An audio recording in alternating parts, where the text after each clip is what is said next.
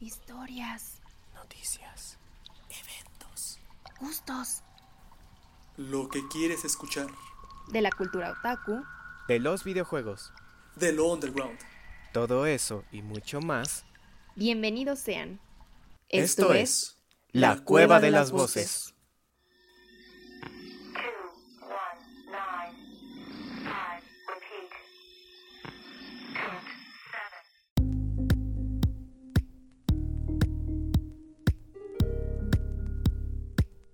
Bienvenidos a un capítulo más, a un miércoles más de capítulos informativos de La Cueva de las Voces.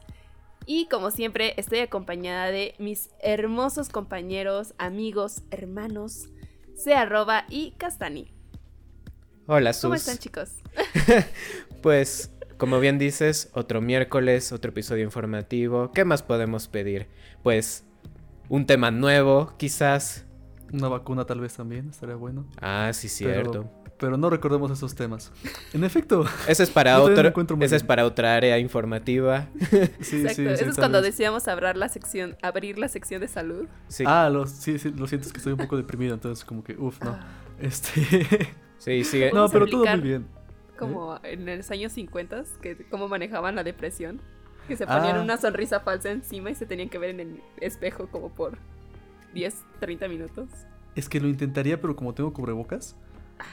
Ajá, sí, no va a ser medio complicado. No, no importa. ¿Tú cómo Bueno, estás? Entonces, pues bien, aquí justamente feliz con introducir este nuevo tema de hoy que está súper padre. Es, eh, es, vamos a hablar por primera vez, de hecho creo que es la primera vez que vamos a hablar de cortometrajes, Uh, es cierto. que se llama My Little Goat. Goat? Goat?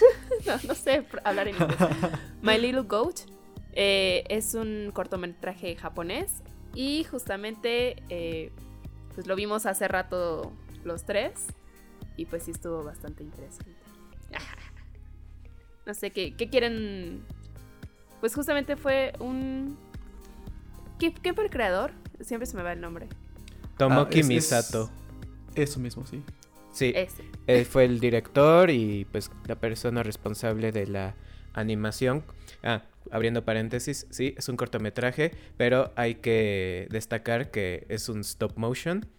Y este, como dato curioso, este Tomoki Misato eh, desarrolló este proyecto justamente durante la maestría en la Universidad de las Artes de Tokio. Y este, pues vaya, o sea, forma parte de su trayectoria como, como cineasta de stop motion, en, esta onda justamente de, animación. Eh, vaya, siempre es agradable ver como este tipo de proyectos que pues sí adquieren cierta fama en, pues no solamente a nivel académico, sino también que salen a otros lugares. Vaya. Sí. Sí, sí. De hecho, ese es un tema que quiero tocar más, al- más, más tarde. Pero que les parece primero comentamos un poco acerca de qué trata este- este- esta animación. Eh, bueno, como, como Castanilla ya comentó, es un tipo de animación stop motion, el cual fue generado por, por este director Tomoki Misato en el 2018. Y nos va a, nos va a contar la historia de una familia de, de cabras, las cuales después del ataque de un lobo pierden al, a uno de los, de los hijos, al, al hijo mayor. Y tiempo después la madre encuentra un niño y lo confunde por este hijo mayor. Entonces lo lleva a la casa y digamos lo, lo regresa con sus hermanos. Entonces justamente es esta escena en la cual el, el niño digamos tiene, tiene una, como llamar, una chamarra que lo hace parecer- una, una pequeña cabra. Llega, se espanta viendo todas estas pequeñas cabras creyendo que es su, es su hermano y él comienza a aprender un poco más de ellos acerca de lo, lo peligroso que es el bosque, lo peligroso que puede ser el lobo y trata de escapar también en cierto momento de esta casa. Eh. Sí. A grosso No, modo. con- A grosso modo. modo. Es que justo esta, este cortometraje también es importante mencionar que es una adaptación, bueno, no es una adaptación, perdón, está inspirado, más bien, muy diferente, en uno de los cuentos de los hermanos Grimm, que es este El lobo y las siete cabritas, que, o sea, como que el director se, se inspiró en esa historia para crear como esta nueva historia. Y justo lo que decía se arroba, ¿no? O sea, es como como cómo viven estas cabritas después de haber sido devoradas.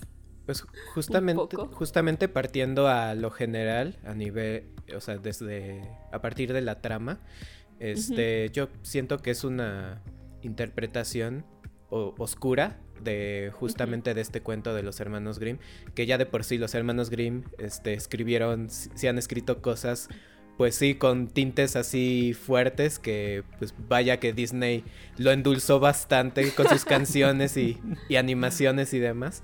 Pero en el caso de, pues de Tomoki Misato, pues él agarra este cuento y pues sí, le da una interpretación tal que en donde pues mezcla como sí la esencia de pues del cuento, pero le da estos tintes como de terror que no solamente están así, no, no es como el típico terror este oriental, sino también como que tiene esta mm, eh, pues como adaptabili- adaptabilidad este, del terror occidental, yo pienso.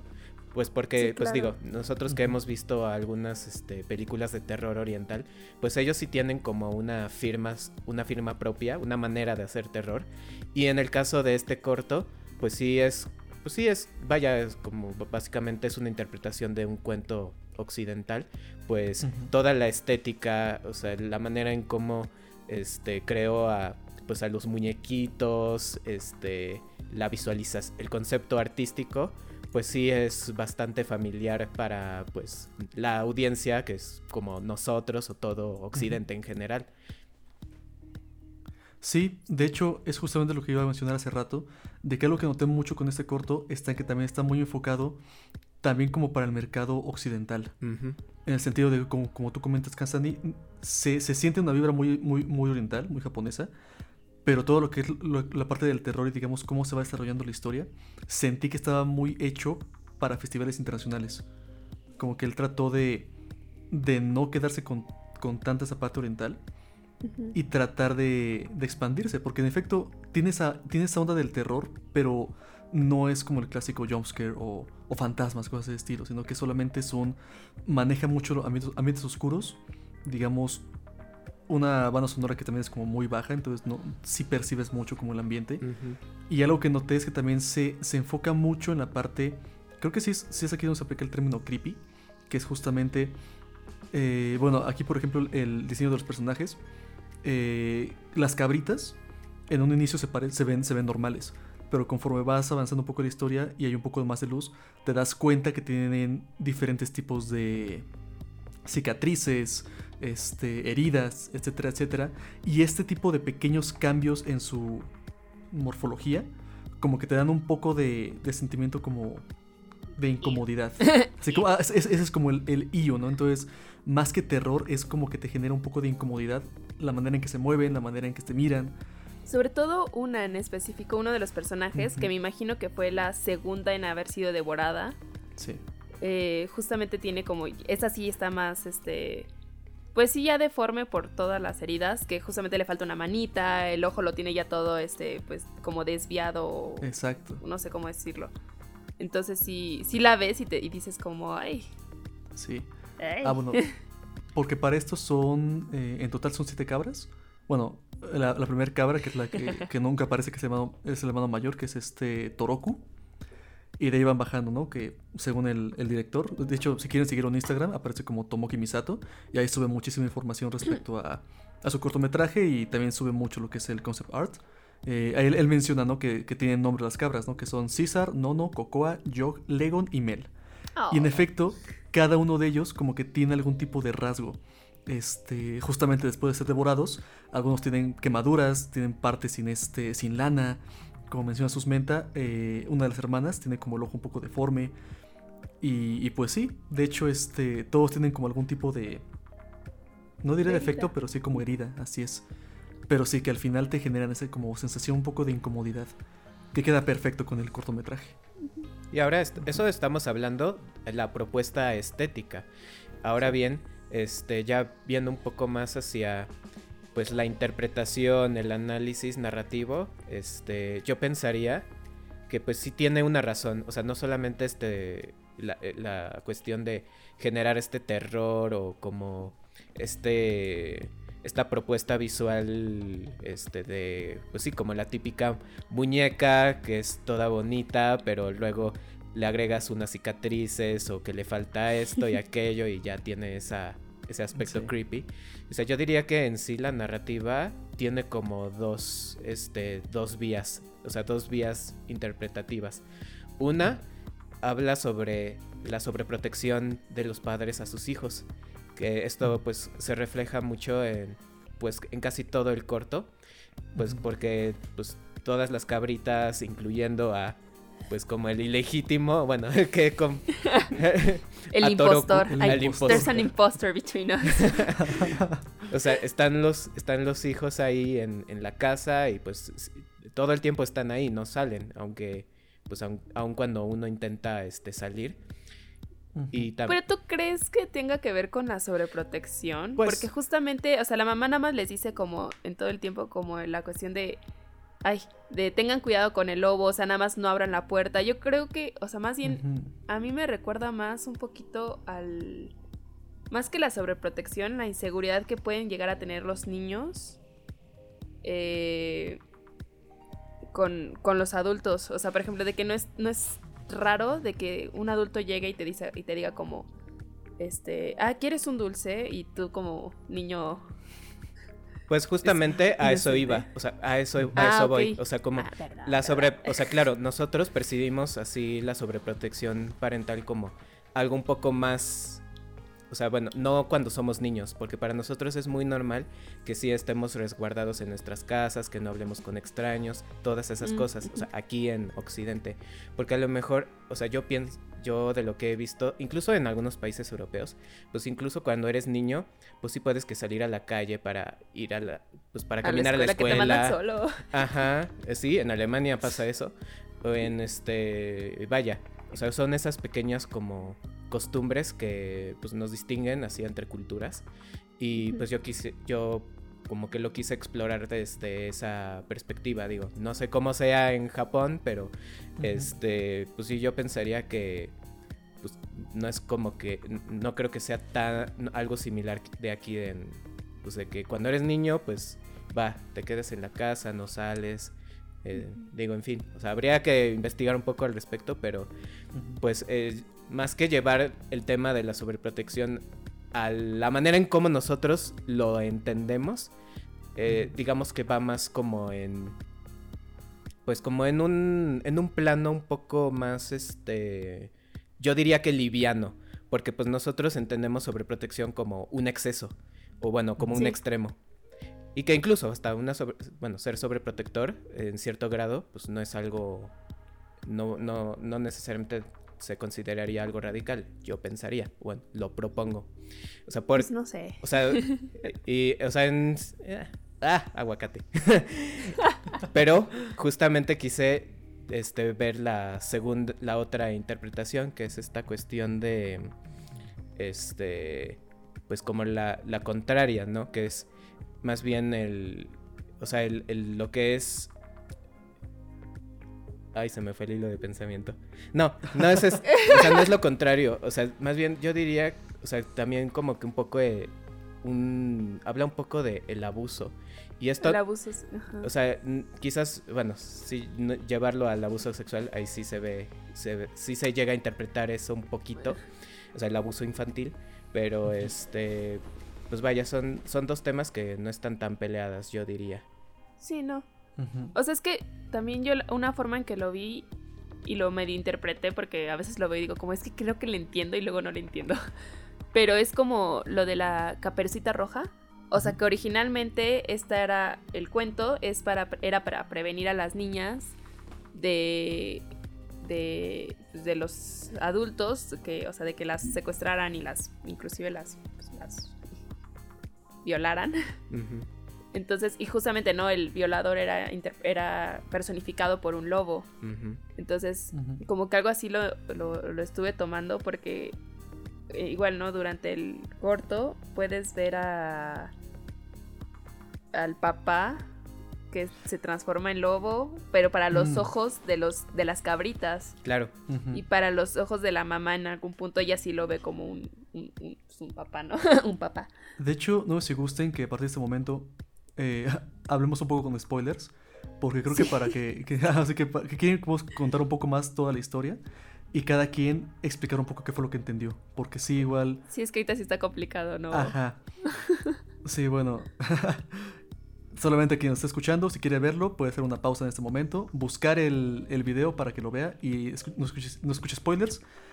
Y bueno, si de todas maneras no quieren verlo y quieren escucharlo de una vez, pues están Adelante. advertidos. Y acompañarnos en nuestra interpretación. Básicamente toda esta historia, bueno, comienza con la madre que está sacando del vientre del lobo a sus hijos, lo está contando y se da cuenta que falta uno de ellos.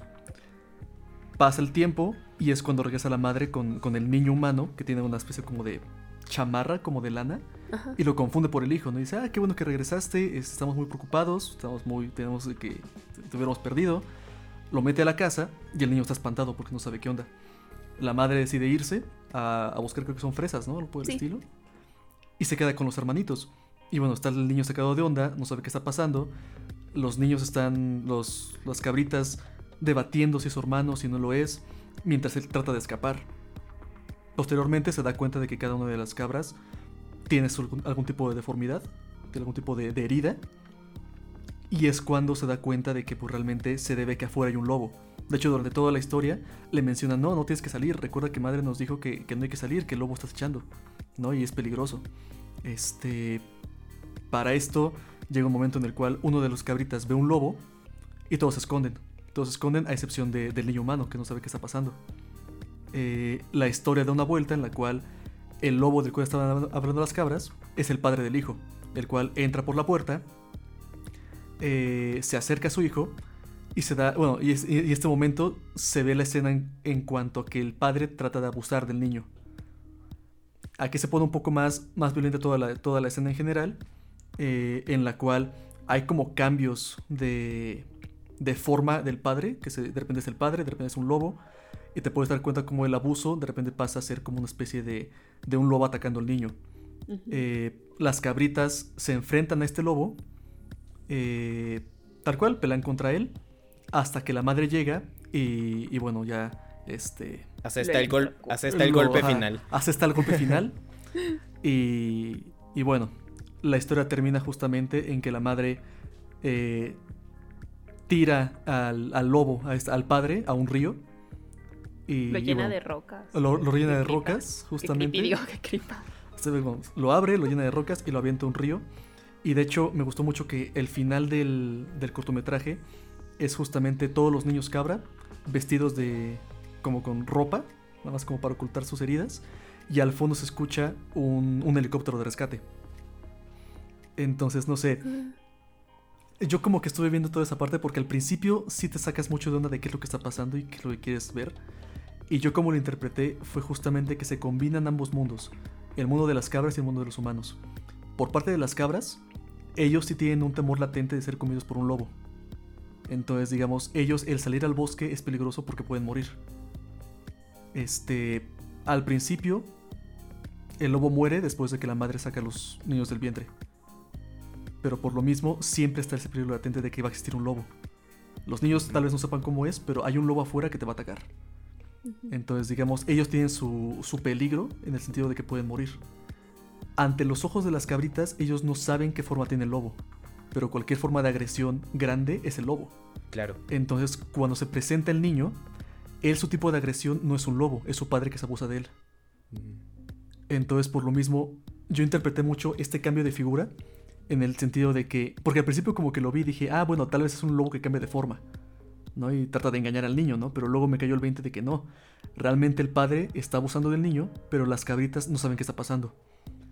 Entonces, digamos, estás viendo el mundo del niño y el mundo de las cabras, ¿no? De cómo creen que es el lobo y al final no saben qué está pasando, pero saben que ese ente es el lobo y está atacando a su hermano.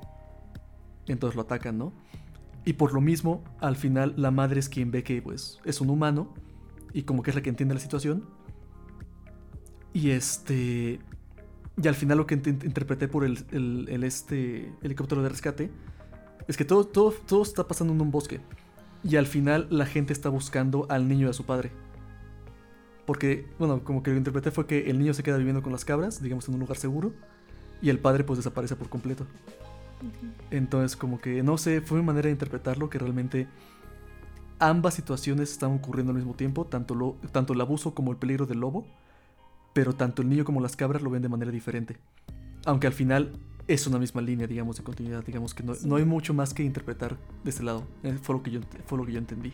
En ese caso, me gustaría hacer una corrección de lo que había comentado de, o sea, de la primera interpretación. Sí, justamente, quizás, no, más bien no quizás, eh, no es un caso tal de sobreprotección. Yo diría que así en general, eh, lo que trata de plasmar este corto es esta cuestión, por un lado, de, pues, de una historia de un parenting como errado en un sentido. O sea, porque pues tenemos al padre que pues abusa y este pues sí, o sea, más que nada en, en ese sentido ahí va el pues como la desviación de pues de un mal parenting, no sé cómo decirlo en español y este pero también por otro lado está esta cuestión de pues sí, digo el eh, es este tema universal de que, no- que, pues también lo ponen en otros cuentos de hadas, en esta cuestión de, pues el mundo de afuera tiene sus peligros o tiene sus, Mm. pues como sus grises, su escala de grises en términos de, pues en quién confiar o incluso la persona, no todo, so- nada es lo que parece, vaya, en este sentido. De ahí la, la cuestión de, primero vemos a un papá, pero que a los ojos de las cabras, pues es un lobo, eh, alguien peligroso, y pues sí, resulta ser un alguien, este, pues alguien malo, alguien perverso. Este, y pues igual como comentaste ese arroba, pues com- por cómo termina que pues, los hijos salen pues vestidos de manera casi como encubierta, este, pues sí, justamente para pues enfrentarse al mundo exterior, porque salen de su hogar y pues el hogar es este lugar, es el lugar seguro para pues cualquier familia o cualquier persona, ¿no? Y pues sí, como hasta ahí llegaría ese la interpretación, vaya. Exacto. Pues fíjate que para mí sí se acerca un poco más a lo de ese arroba. Yo no lo había captado del... Y digo, y me gustó porque tiene sentido de que a lo mejor para las cabritas es un peligro un lobo. Ajá. En este caso para el niño era su papá, ¿no? Entonces para eso, por eso en una parte lo vemos como un lobo. Porque justamente no. Ellos no nada más saben que es- está haciendo daño a su hermano. Bueno, lo que creen que es su hermano. Ajá, sí, sí. Pero a mí, pero fíjate que lo del helicóptero al final, no lo sé, porque si te das cuenta también al final, la... Si se dan cuenta más bien, la- al final la mamá se lleva estas como para cazar osos, o sea, esas típicas garritas. Ah, no lo noté. Entonces como que ahí es donde también digo como, bueno, entonces ahora la mamá va a ser como...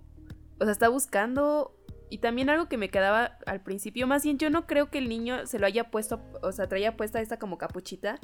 Yo lo interpreté como que más bien la mamá, en su obsesión por querer buscar a su hijo, más bien toma a este niño que también lo ve lastimado. Porque, ah, porque, bueno, en una parte también que este, Ah, claro. se ve que el, el niño está. El niño ve a las. Digo, ya que empieza a racionalizar y a, y a calmarse después de la situación, como que ya empieza a observar estas eh, cicatrices. Y luego él se quita la capita y se la da a la que está más este, lastimada. Y se ve que pues también tiene cicatrices en los brazos, ¿no? Y ahí es cuando eh, se ve como esta empatía de que ambos fueron lastimados de alguna forma. Sí. Y entonces como que yo en toda esta interpretación dije, bueno, a lo mejor la mamá al verlo lastimado y, en- y combinándolo con esta obsesión de encontrar a su hijo, yo siento que ya más bien es la que le pone la, la, la Ah, capucha y se lo lleva. Eh, y, y más bien ella se lo pone para que sus hermanos piensen que sí es la, la cabrita, ¿no? Pero, pero te digo, como que por ahí va y entonces como que, que al final la mamá también esté saliendo con esas como para cazar, es lo que, como que ahí digo como, "Mm". Y el helicóptero también me saca mucho de onda, por cierto, es como, ¿por qué? O sea, ¿la van a arrestar? o Sí, o no, de- justamente están solo- buscando al niño. Está- Sí, yo, está- yo solo interpreté como que estaban buscando a ambos, ¿no? Porque pues dije, ah, pues seguro nadie sabe que están en el bosque. Y Sí. pues de alguna manera los dos se pierden. Pero fíjate, no, había- no- no había visto lo de la madre al final. Como que me Ah. enfoqué más en el río que estaba a un lado. Ah, Donde, donde la tira. Ajá, entonces como que no, no lo vi. Tendré que verlo otra vez. Es que son de esas cosas que tienes que ver y ver y ver para. Claro. Sí, sí, sí. Sí, porque de hecho sí. Tiene una, una muy buena manera de contar la historia este Tomoki Misato. Que de hecho es su segundo cortometraje eh, enfocado a, a un trabajo. Eh, Tomoki, Misato, Tomoki Misato actualmente tiene dos títulos. Bueno, se graduó de, de la Universidad de Arte de Musashino. Y para su trabajo de graduación sacó su primer cortometraje que es conocido como Look at Me del 2016. Y como comentaba eh, Castani, ya para el 2018, para su título de maestría de la Universidad de Artes de Tokio, fue que desarrolla esta, esta historia. Y no le fue tan mal, ¿eh? Ganó No bastantes premios. De hecho, noté que justamente está, estuvo nominado ¿no? y, y ganó varios premios en muchos eh, concursos inter- internacionales.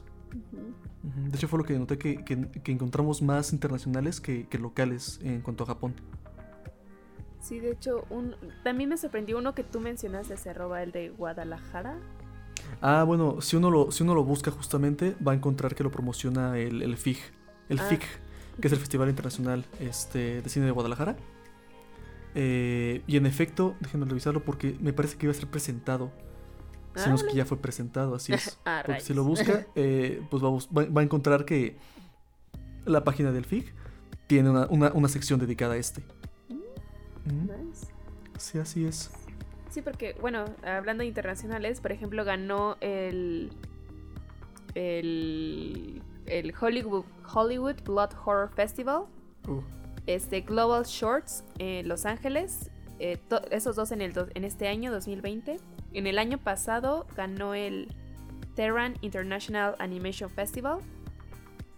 Eh, y en el. ¿Qué? Ah, Winter Film Awards también, ¿no? Sí, en el Como- Winter Film Ah, sí. ga- o sea, estuvo nominado a dos premios y de esos dos ganó el premio a Mejor Corto Animado y el que estuvo nominado pero no ganó fue el, el premio al, al Mejor Estudiante. O sea, bueno, o sea, be- bueno, se le llama Best Student Film. O sea, Sí. eh, más bien el mejor corto este, estudiantil, vaya. Este, vaya, o sea, como pues, que iba para él, vaya. Y es, Sí, sí, sí. Sí, y pues sí, son premios recientes, y- pero vaya, no es sorpresa. Lo que uno hace en, pues, en este caso 2018, Para graduarse. pues, para graduarse y también para, para graduarse. recibir proyección profesional. No, y digo, son proyectos que valen la pena, este, Sí, pues, sacar adelante, sacar fuera de, del aspecto académico. Y es algo que, pues, mucha gente que le gusta el cine, pues a eso hace. Digo, si, si tienes algo que presentar a una audiencia, pues, pues para eso es. Digo, si lo guardas, de nada sirve que te hayas matado meses en producirlo. Sobre todo porque lo que creo que lo había comentado se arroba, ¿no? Que es stop motion, o sea, esas cosas, esa, esa cosa, ese estilo, bueno, sí es una cosa, pero ese estilo es, híjole, o sea, yo lo veo y digo como qué cansado, o sea, que es hermoso. A mí el stop motion me encanta, pero Sí. es una, Es un arte. perdón audiencia, pero es una friega. Es que sí. Sí, Pero porque sí es- aparte, no sé cuál es la técnica que está implementando. Sé que tiene un nombre, este, pero es stop motion enfocado, digamos, como a muñecos de tela. Ujú. Entonces Sí, igual... porque los típicos son como de plastilina o de... Ajá. como- Es que no me sé el otro nombre, pero este era como de... Como de... Como tel- telita, Ajá, fibras. Trato de, trato de pensar otros No sé. cortos a ese estilo. Ajá, es como. Son como muñecos de lana, Ajá. por así decirlo. No, no sé bien cómo se llama esa, esa técnica, pero son como de lana. Entonces sí, de hecho se ve muy. Se ve bastante bien toda la, toda la animación. Sí, sí, me gustó mucho su trabajo. Y también soy fan del stop motion, entonces fue como nice. Y como pensando de... "Hmm". Ya revisé y fue presentado en el FIG, Ah. pero del año pasado, del do- 2019. Ah, ok. Así ah, es, pero, igual, de todos modos. Pero igual fue, así que por lo menos llegó a un festival internacional aquí mexicano, ¿no? Entonces, así es. Sí, sí, un trabajazo. ¿Qué, qué, qué, qué ibas a comentar, Casteni? Porque sí te vi con No, ganas de... me quedé pensando. Ah, ok. Solo lo pensabas. No, Ah, digo, yo recuerdo haber leído por ahí, o sea, mientras investigábamos, que este lo que hizo al menos este Tomoki Misato con este proyecto, justamente para que, pues como la, el movimiento de imágenes fuera tan, este, o sea, no, no quiero decir nítido, pero sí, pues así que estuviera bien hecho. ¿fluido? Ajá, Ah. como muy fluido. Es, Ah. es que utilizaba este, pues sí, justamente 24 imágenes por segundo. Y bueno, yo tengo entendido que más o en un stop motion tradicional, digo, no soy animador, pero este, según yo son dos, usa la mitad, o sea, unas 12 imágenes por segundo. Pero claro, entre más, entre más imágenes en un segundo es, o sea, entre más, entre más grande el frame rate, pues sí, como más nitidez, más fluidez el movimiento de imágenes. Y sí, pues sí, este, si se dan una vuelta a ver este corto, pues sí van a notar esa fluidez de movimientos que estoy comentando. Y pues sí, ese tipo de, pues como de detalles se aprecian bastante. Porque sí, es, es algo muy, o sea, no solo Y estético. además ahí se ve el trabajo duro y el esfuerzo y el, y el amor Sí. que le quieres dedicar, ¿sabes? Claro, sí, Sí. estas Digo, no digo que los otros, no digo que los otros que hayan ocupado stop motion y digan 12, no, no es que no le echen amor, ¿eh? No, solo... No, pues no, digo, eso. cada quien tiene su estilo y propuesta. ¿no? Sí, exacto. No, sí, y pues vimos que este proyecto sí le tomó un año en hacerlo. y- Pero pues claro, pues para que fuera un proyecto de titulación, pues sí te toma. Sí. Tenía Ese que estar. maestría, sí, justamente. Pues, de hecho- pues, no sé, algo más que quieran comentar antes de Únicamente, tal vez recordarles que pueden seguir a, a, a Tomoki Mi- Misato, justamente en su cuenta de Instagram, porque ahí, digamos, sí hace un poco de mención acerca de todo el proceso creativo que tuvo, que tuvo al respecto. De hecho, su, su perfil está lleno de, de puro este, arte, digamos, que fue el concept art en general. Y puedes ver justamente como que propuestas que tenía, los cambios que realizó. Este, y te das cuenta de todo el trabajo que existe detrás. Sí, me recordó Entonces, un poco sí. a. Un poquito a American Magi, que pues él utiliza. American Magi, breve paréntesis, pues para los que no lo ubican, seguramente, pero sí, a lo mejor por sus proyectos de Alice, Madness Returns, o bueno, toda la saga de Alice, los videojuegos. Este, y también el juego de Oz. Y pues, en fin, se ha desarrollado juegos así muy, muy de su firma. Pues él utiliza su canal de YouTube. Bueno, ahorita está utilizando su canal de YouTube para este pues presentar así todo su el arte conceptual de del tan esperado juego Alice Asylum que todavía no sale, que sigue en, en preproducción, pero pues los que son igual de fans de American Magic como yo, pues saben de qué hablo. pero sí, ese- esa manera de presentar el pues como la preproducción me recordó mucho a American Magic. Ni idea, Sí. pero me imagino. pues sí, pues muchas felicidades a Tom, ¿Mm? to- Tomoki. Tomoki Misato. Tomoki, Tomoki, sí.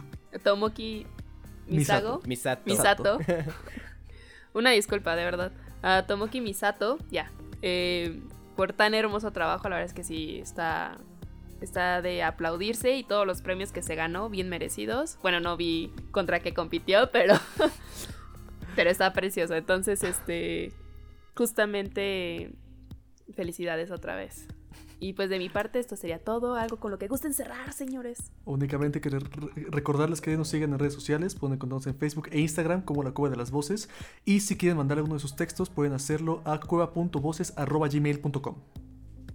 Y esto fue La Cueva de las Voces. Hasta el siguiente Hasta encuentro. eso. Bye.